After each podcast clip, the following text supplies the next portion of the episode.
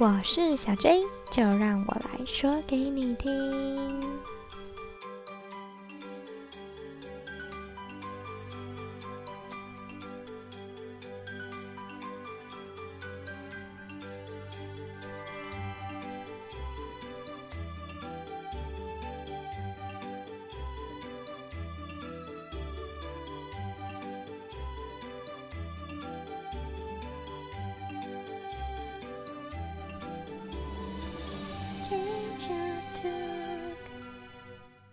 Hello，大家好。前几天呢，我收到了一封私讯，他说：“小 J，请问一下，J j Talk 大概什么时候会更新一集呢？”其实我真的有一点吓到诶，我想说，哇，天哪，你们真的都有在 follow 我、关注我。首先，先非常感谢你们的支持还有关心。在这边也跟大家报告一下喽。J J Talk 在一开始的时候，我可以努力的做到每周更新。可是之后呢，开学以后，我大概就是持续约两周更新，也就是大约一个月会做到两集的更新。那这阵子是因为嗯比较忙碌，再加上家中有一些事情，所以。延后了我更新的时间，对，不好意思让大家担心啦。那也谢谢你们的支持，真的很喜欢我，就可以多去听我的每一集，可以播放个十遍都没有关系哟。好，这一集呢就要来跟大家分享一件事情。最近呢，我发现我带的孩子们呢。好喜欢说英文哦，然后因为我自己在英文的部分呢有一点点的基础，我相信台湾人受过我们这样子的教育模式下，对于英文都有一点点的基础，所以我呢就开始偶尔会跟他们说说简单的英文。有一天我也利用就是放学以后。我们再多留一点时间，让晚下班的爸爸妈妈可以晚一点来接的那个时间，因为那样子孩子会比较少。然后我就念了一本英文的绘本给他们听。那英文的绘本呢，如果是比较简单的，啊，它也是跟我们中文绘本是很像的，它会有一些重复的音，比如说它的铃声的声音啊，就是它会有很多 i n g。可能每一句话的结尾都是 i n g i n g，那你念起来就会是 flying swimming 这种感觉，你就会觉得很很有韵味，很绕口这样子。对，那在这个过程呢，我就想跟大家来分享一下，关于学前幼儿到底要不要去美语安亲班或者是美语幼儿园呢？相信说到这边呢，大家心里都会有答案。想说，在专业的领域上面，幼教老师过去一直都是推崇着从母语开始，对吧？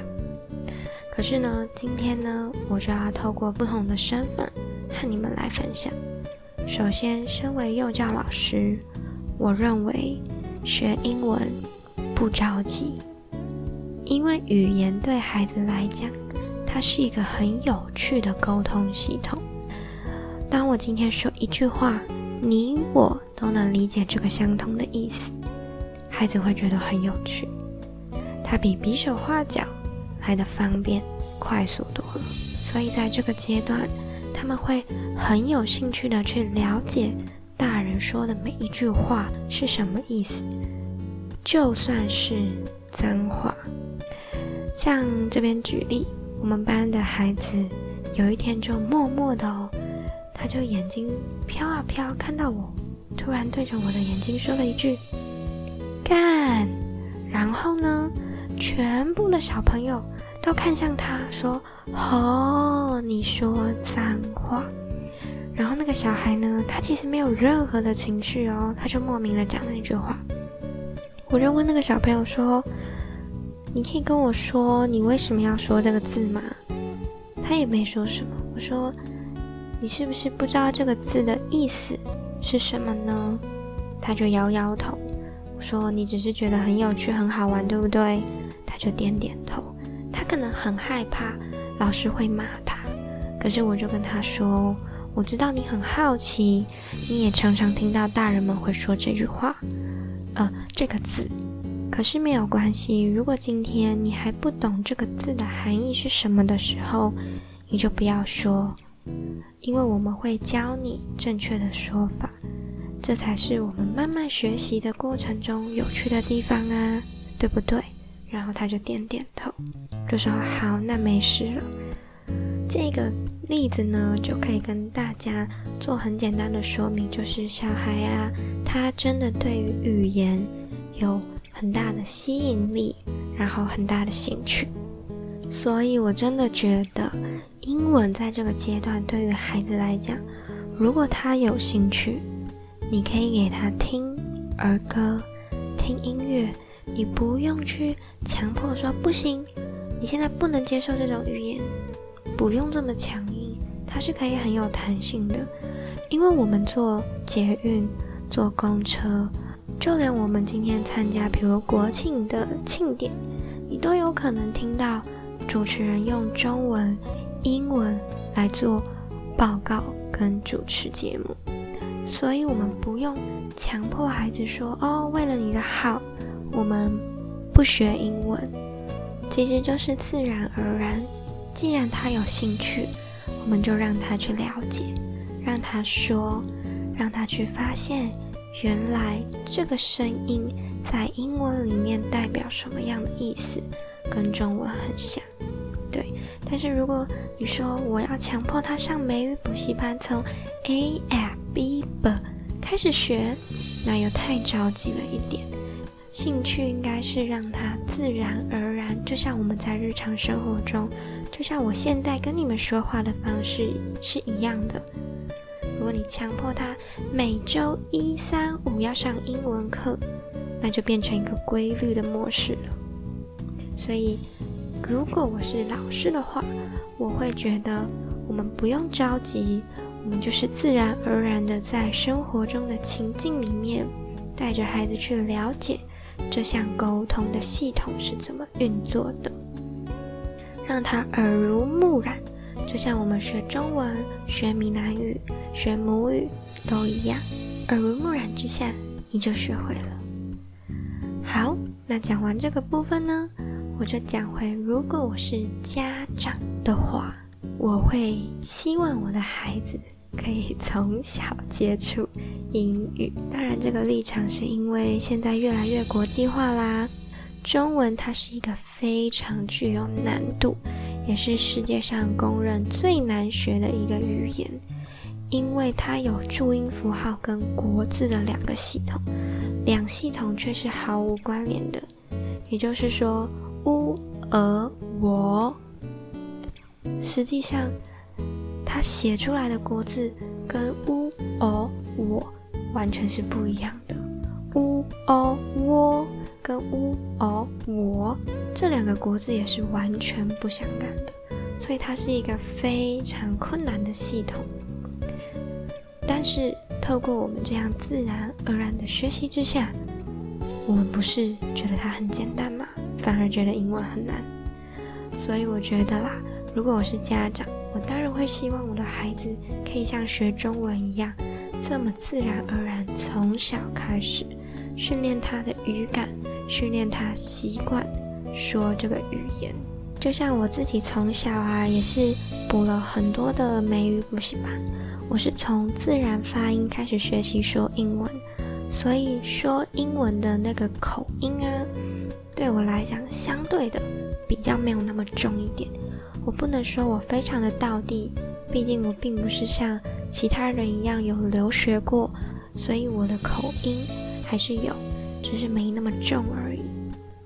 所以，如果今天我是家长，我当然会很希望我的孩子可以从小就习惯英语的这个说话方式，让他在学习英语的过程中。不要遇到那么多的绊脚石。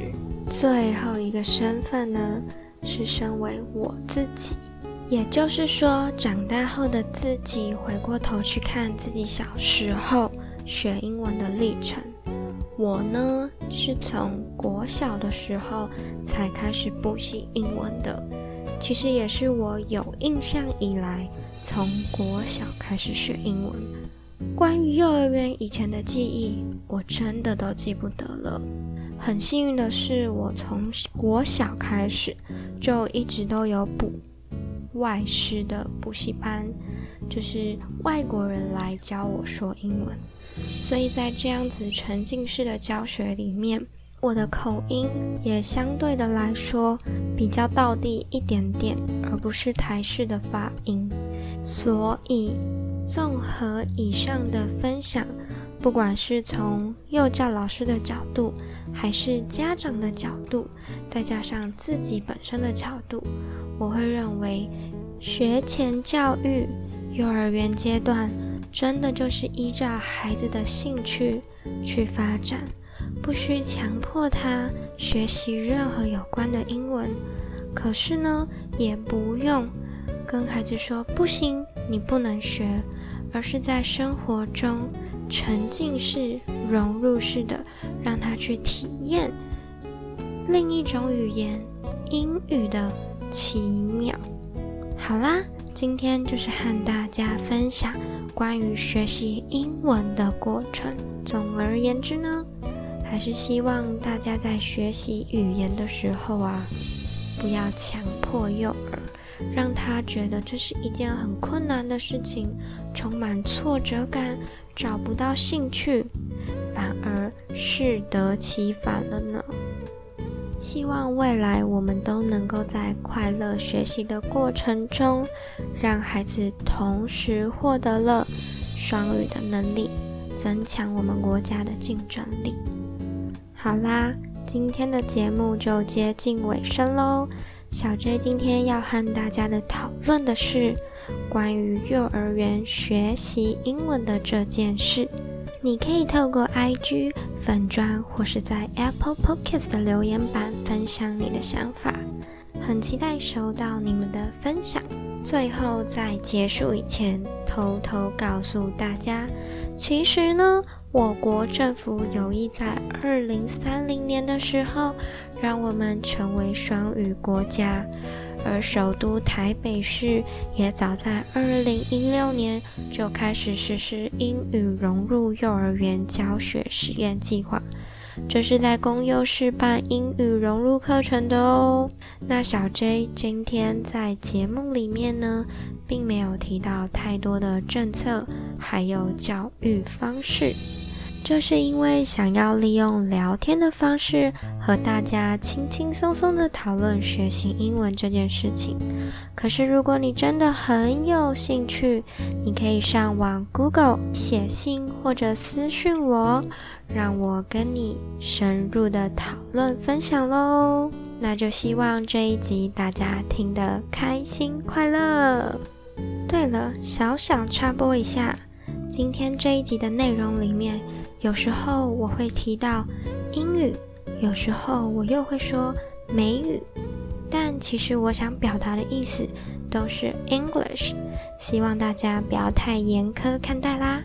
好啦，今天的 J J Talk 就到这边。如果你喜欢我，可以订阅收听，或是帮我按赞。有任何话都欢迎写信分享告诉我，我就会在下期说给你听。那我们下次空中见喽，拜拜。